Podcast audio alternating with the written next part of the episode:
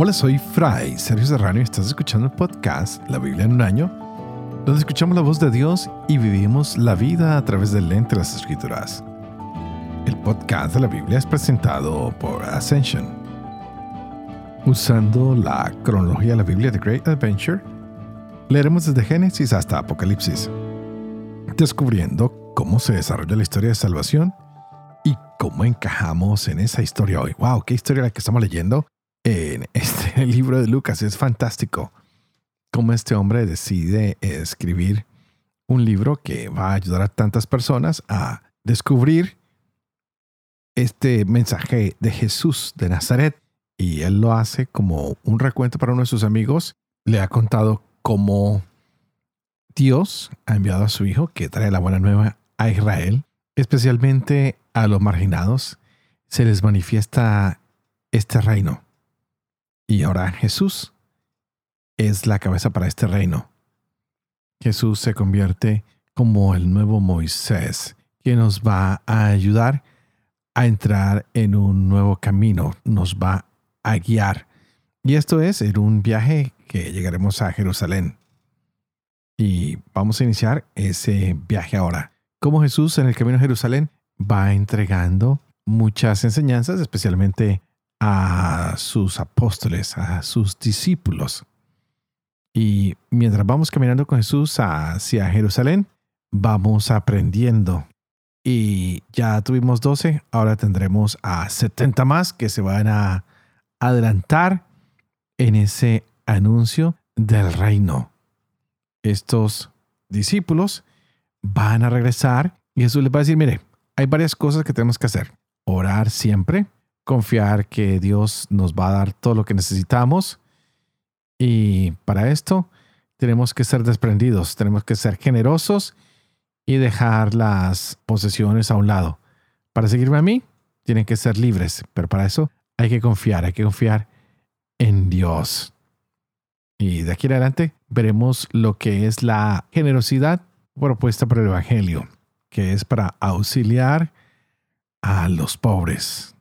Entonces sigamos con estas lecturas del día de hoy que son especiales. Tendremos dos capítulos muy importantes, 9 y 10.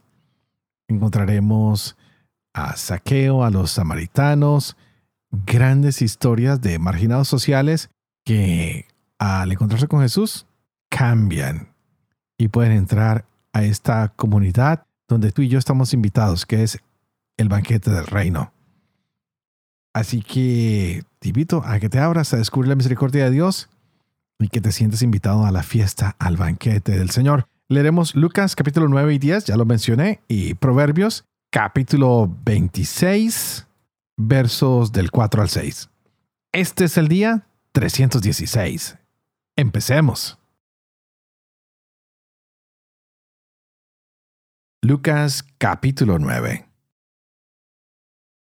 Convocando a las doce, les dio autoridad y poder sobre todos los demonios y para curar enfermedades. Y los envió a proclamar el reino de Dios y a curar. Y les dijo, no tomen nada para el camino, ni bastón, ni alforja, ni pan, ni plata, ni tengan dos túnicas cada uno. Cuando entren en una casa, quédense en ella hasta que se marchen de allí. Y si algunos no los reciben, salgan de aquella ciudad y sacudan el polvo de sus pies en testimonio contra ellos. Partieron, pues, y recorrieron los pueblos, anunciando la buena nueva y curando por todas partes. Se enteró el tetrarca Herodes de todo lo que pasaba y estaba perplejo, porque unos decían que Juan había resucitado entre los muertos, otros que Elías se había aparecido, y otros que uno de los antiguos profetas había resucitado. Herodes dijo, A Juan le decapité yo. ¿Quién es, pues, este de quien oigo tales cosas? Y buscaba verlo. Cuando los apóstoles regresaron, le contaron cuánto habían hecho. Y él, tomándolos consigo, se retiró aparte hacia una ciudad llamada Bethsaida. Pero la gente lo supo y le siguieron. Él los acogía, les hablaba del reino de Dios y curaba a los que tenían necesidad de ser curados. Pero el día había comenzado a declinar, y acercándose a los doce le dijeron, Despide a la gente para que vayan a los pueblos y aldeas del contorno y busquen alojamiento y comida, porque aquí estamos en un lugar deshabitado. Él les dijo, Denles ustedes de comer.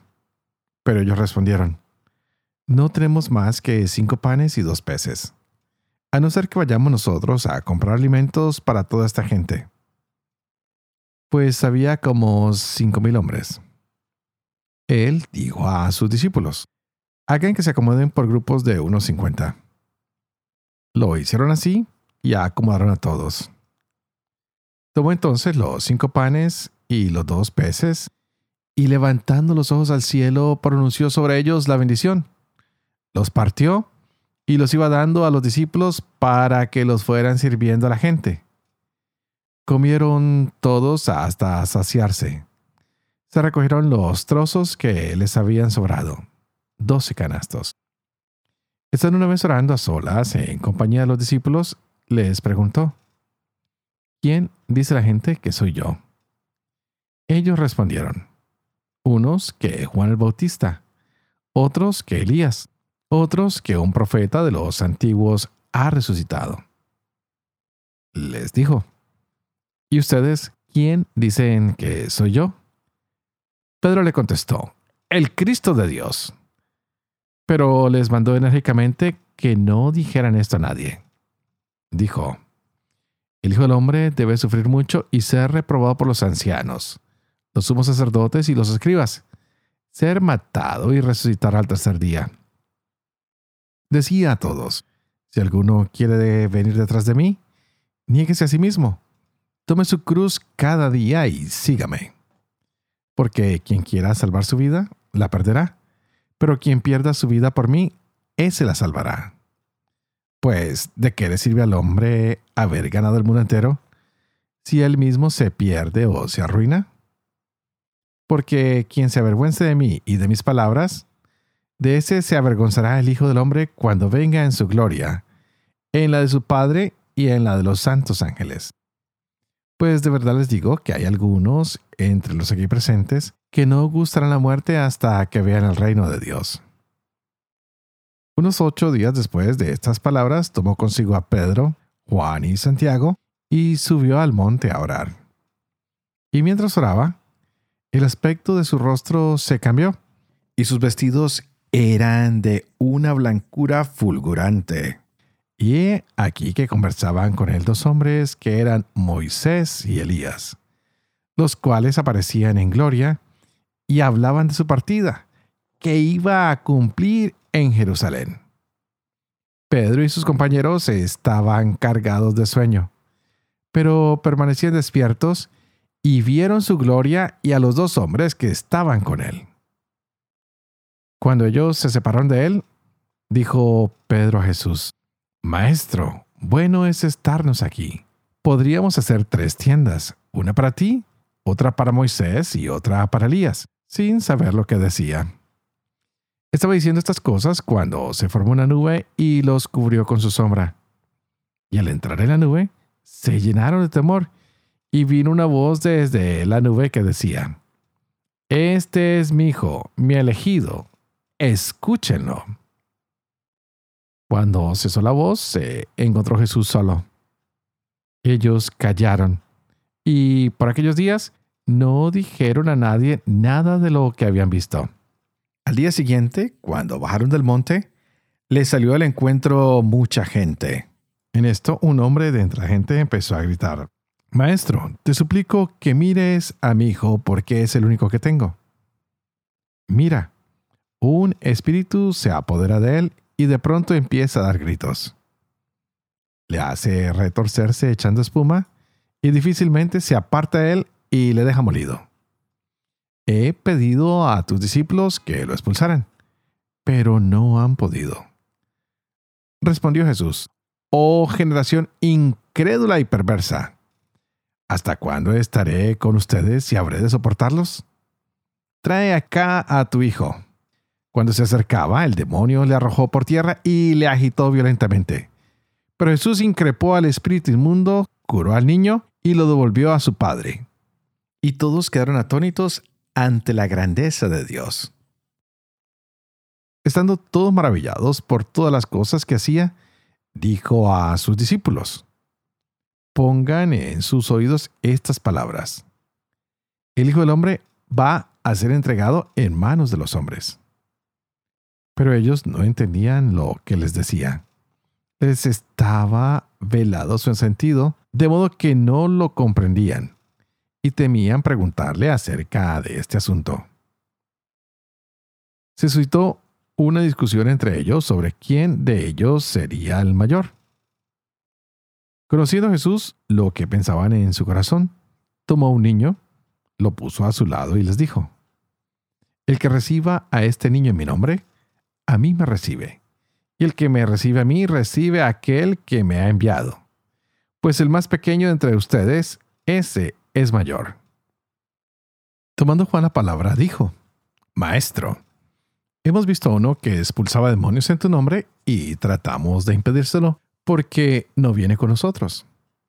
Pero Jesús le dijo, no se lo impidan, pues el que no está contra ustedes está por ustedes. Sucedió que, como se iban cumpliendo los días de su asunción, él se afirmó en su voluntad de ir a Jerusalén. Envió pues mensajeros delante de sí que fueron y entraron en un pueblo de samaritanos para prepararle posada, pero no le recibieron porque tenía intención de ir a Jerusalén. Al verlo sus discípulos Santiago y Juan dijeron, Señor, ¿quieres que digamos que baje fuego del cielo y los consuma? Pero volviéndose les reprendió y se fueron a otro pueblo. Mientras iban caminando, uno le dijo, Te seguiré a donde quiera que vayas. Jesús le dijo, Las zorras tienen guaridas y las aves del cielo nidos, pero el Hijo del Hombre no tiene dónde reclinar la cabeza. A otro dijo, Sígueme. Él respondió, Déjame ir primero a enterrar a mi padre. Le respondió, Deja que los muertos entierren a sus muertos. Tú vete a anunciar el reino de Dios. También otro le dijo, te seguiré, Señor, pero déjame antes despedirme de los de mi casa. Le dijo Jesús, Nadie que pone la mano en el arado y mira hacia atrás es apto para el reino de Dios. Después de esto designó el Señor a otros setenta y dos y los envió por delante, de dos en dos a todas las ciudades y sitios a donde él había de ir. Y les dijo, la mies es mucha y los obreros pocos. Rueguen, pues, al dueño de la mies que envíe obreros a su mies. Vayan, miren que les envío como corderos en medio de lobos. No lleven bolsa, ni alforja, ni sandalias. Y no saluden a nadie en el camino. En la casa en que entren, digan primero, paz a esta casa. Y si hubiera allí un hijo de paz, la paz de ustedes reposará sobre él. Si no, se volverá a ustedes. Permanezcan en la misma casa, coman y beban lo que tengan, porque el obrero merece su salario. No vayan de casa en casa. En la ciudad en que entren y lo reciban, coman lo que les pongan. Curen los enfermos que haya en ella y díganles, el reino de Dios está cerca de ustedes en la ciudad en que entren y no lo reciban, salgan a sus plazas y digan, sacudimos sobre ustedes hasta el polvo de su ciudad que se nos ha pegado a los pies. Sepan de todas formas que el reino de Dios está cerca. Les digo que en aquel día habrá menos rigor para Sodoma que para aquella ciudad. Ay de ti, Corazín, ay de ti, Bethsaida porque si en Tiro y en Sidón se hubieran hecho los milagros que se han hecho en ustedes, tiempo a que, sentados con vestido de penitencia y ceniza, se habrían convertido. Por eso en el juicio habrá menos rigor para Tiro y Sidón que para ustedes. ¿Y tú, Cafarnaún? ¿Hasta el cielo te vas a encumbrar? Hasta el abismo te hundirás. Quien a usted los escucha, a mí me escucha Y quien a ustedes los rechaza, a mí me rechaza. Y quien me rechaza a mí, rechaza al que me ha enviado. Regresaron los setenta y dos y dijeron alegres, Señor, hasta los demonios se nos someten en tu nombre. Él les dijo, Yo veía a Satanás caer del cielo como un rayo. Miren, les he dado el poder de pisar sobre serpientes y escorpiones, y sobre todo poder del enemigo, y nada les podrá hacer daño. Pero no se alegren de que los espíritus se les sometan. Alégrense de que sus nombres estén escritos en los cielos.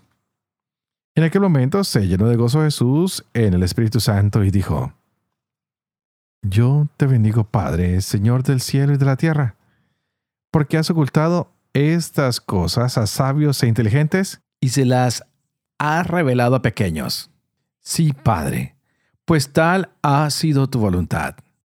Mi Padre me lo ha entregado todo, y nadie conoce quién es el Hijo sino el Padre, y quién es el Padre sino el Hijo, y aquel a quien el Hijo se lo quiera revelar. Volviéndose a los discípulos, les dijo aparte, Dichosos los ojos que ven lo que ven. Porque les digo que muchos profetas y reyes quisieron ver lo que ustedes ven, pero no lo vieron, y oír lo que ustedes oyen, pero no lo oyeron. Se levantó un jurista y dijo para tentarle, Maestro, ¿qué he de hacer para tener en herencia vida eterna? Él le dijo, ¿qué está escrito en la ley? ¿Cómo lees? Respondió, amarás al Señor tu Dios con todo tu corazón, con toda tu alma, con todas tus fuerzas y con toda tu mente, y a tu prójimo como a ti mismo. Le dijo entonces, bien has respondido haz eso y vivirás. Pero él, queriendo justificarse, dijo a Jesús, ¿Y quién es mi prójimo? Jesús respondió, Bajaba un hombre de Jerusalén a Jericó y cayó en manos de ladrones que después de despojarle y darle una paliza, se fueron, dejándole medio muerto. Casualmente bajaba por aquel camino un sacerdote y al verle dio un rodeo. De igual modo, un levita que pasaba por aquel sitio le vio y dio un rodeo. Pero un samaritano que iba de camino llegó junto a él y al verle tuvo compasión. Acercándose, vendó sus heridas, echando en ellas aceite y vino, y le montó luego sobre su propia cabalgadura. Le llevó a una posada y cuidó de él. Al día siguiente sacó dos denarios y se los dio al posadero diciendo, Cuida de él, y si gastas algo más, te lo pagaré cuando vuelva. ¿Quién de estos tres te parece que fue prójimo del que cayó en manos de los ladrones? Él dijo, el que practicó la misericordia con él. Le dijo Jesús, vete y haz tú lo mismo. Yendo ellos de camino, entró en un pueblo y una mujer llamada Marta le recibió en su casa. Tenía ella una hermana llamada María, que sentada a los pies del Señor escuchaba su palabra mientras Marta estaba atareada en muchos quehaceres. Al fin se paró y dijo, Señor, ¿no te importa que mi hermana me deje sola en el trabajo?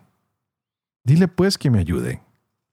Le respondió el Señor, Marta, Marta, te preocupas y te agitas por muchas cosas. Y hay necesidad de pocas, o mejor, de una sola.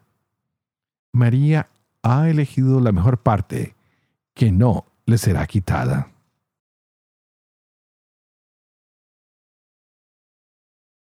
Proverbios capítulo 26, versos del 4 al 6. No respondas al necio con su necedad, no sea que te vuelvas como él. Responde al necio por su necedad, no vaya a creerse sabio. Se corta los pies y bebe violencia, quien envía mensajes por medio de un necio.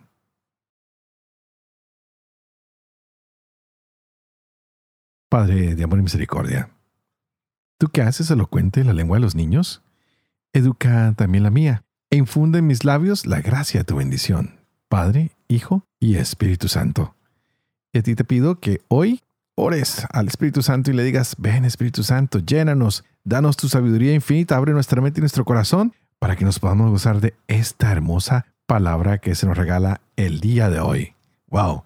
Jesús envió a los doce discípulos para predicar el reino de Dios. Y cuando hace este envío, pues los ha capacitado y les dice, mire, estas son las señales que van a hacer.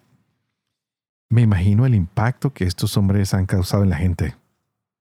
¿Será que nosotros estamos causando el mismo impacto hoy?